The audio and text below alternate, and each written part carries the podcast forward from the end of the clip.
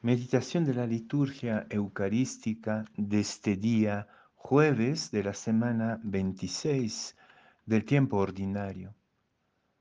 La primera lectura viene del libro de Nehemías, capítulo 8, versículos 1 a 4a, 5 y 6, 7b a 12. Y el Evangelio de Lucas, capítulo 10, versículos 1 a 12.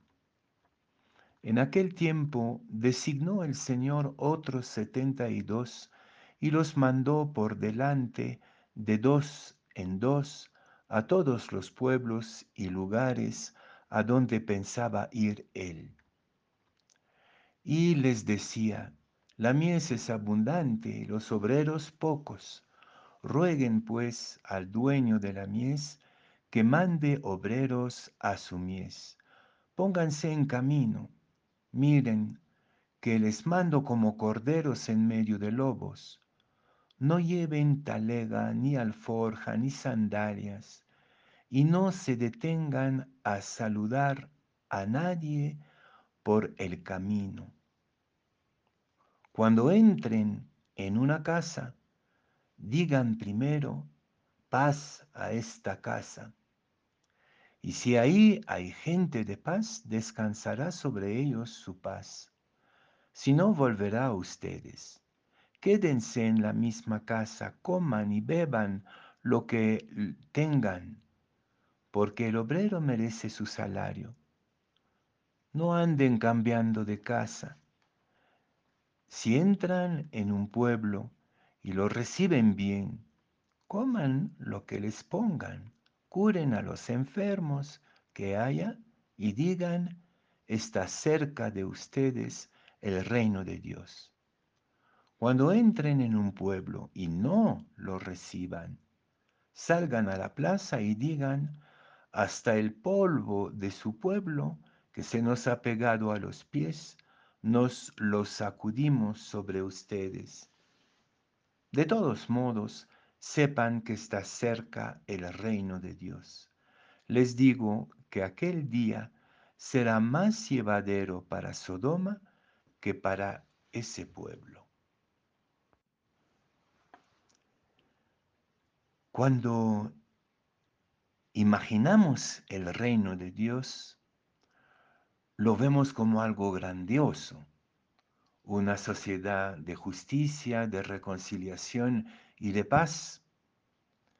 Y soñando esta gran ciudad, esa gran sociedad ideal en la cual estamos comprometidos, por la cual estamos comprometidos, solemos, sobre todo en América Latina, hablar de dos ritmos del reino de Dios. El todavía no, justamente ese todavía no es la realización plena del gran sueño de justicia, de paz y de reconciliación. Y hablamos también del ya, de las pequeñas realizaciones que en el transcurso de la historia pueden ser consideradas como preparación, anuncio, comienzo del reino de Dios. Pero en la sociedad que es la nuestra, donde vemos tantos retrocesos, en cuanto a lo humano, en cuanto a la dignidad del ser humano, de la creación entera, cuando descubrimos el salvajismo de nuevo a la orden del día, en todos los niveles, la indiferencia ante el sufrimiento del otro, estaríamos tentados de pensar en el ya no del reino, o en otras palabras, el desesperar de la posibilidad de este gran sueño que vemos como cada vez más lejano e incluso descubrimos que algunos de los signos anunciadores del reino ya han desaparecido del escenario.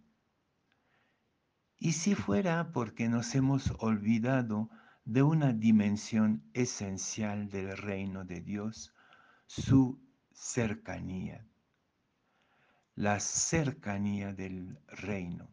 Y creo que el Evangelio de Lucas nos aproxima, nos acerca justamente a esta otra visión del reino. No tanto el reino como una sociedad totalmente reconciliada, reconstituida, humana, este, esta visión grandiosa de la Jerusalén celestial, tal como aparece en el Apocalipsis, por ejemplo, sino esta cosa ínfima de lo cotidiano. Y entonces, si el reino es simplemente la mesa compartida, la paz intercambiada entre vecinos, cambia completamente. Esta mesa entre hermanos y hermanas, entre vecinos y vecinas, la mesa de la comensalidad fraterna, el pan prestado o regalado al vecino cuando le hace falta, la comida de todos los días abierto a todos. Esto es el reino, esto es la cercanía del reino, pero claro, entonces cambia completamente nuestra perspectiva de misión.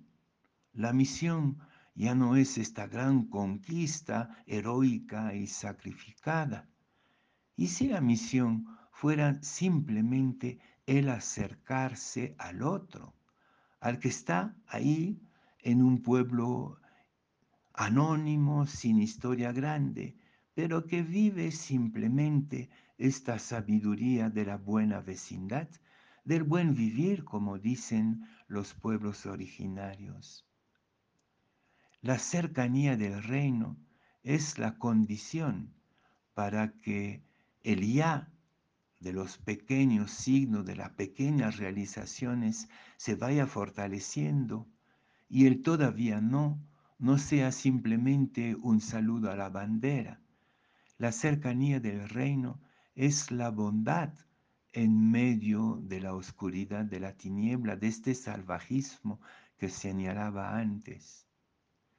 Pero esta misión de pura vecindad, de compartir la mesa, de sanarse los unos a los otros simplemente, de confiar, de acoger la gastronomía del vecino, su pobreza y su paz.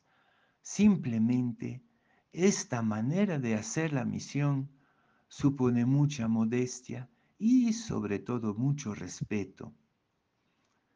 Se trata de decir, ahí ya ustedes son el reino cada vez que abren la, mesa, cada vez que acarician el dolor del otro para apaciguarlo, cada vez que desean la paz verdaderamente de sus vecinos.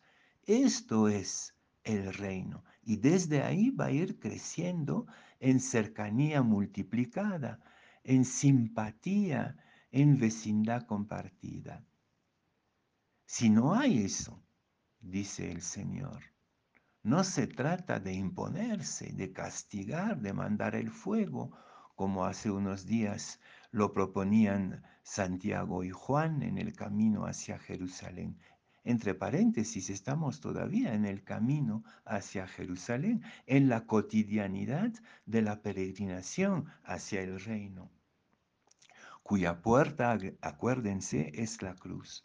Entonces, si no te acogen, sacude el polvo de tus sandalias. Yo sé que esta expresión es una expresión eh, tradicional judía para maldecir a ese pueblo, pero no estoy seguro que en la mente de Lucas y de Jesús este gesto quiera decir maldición, sino respeto.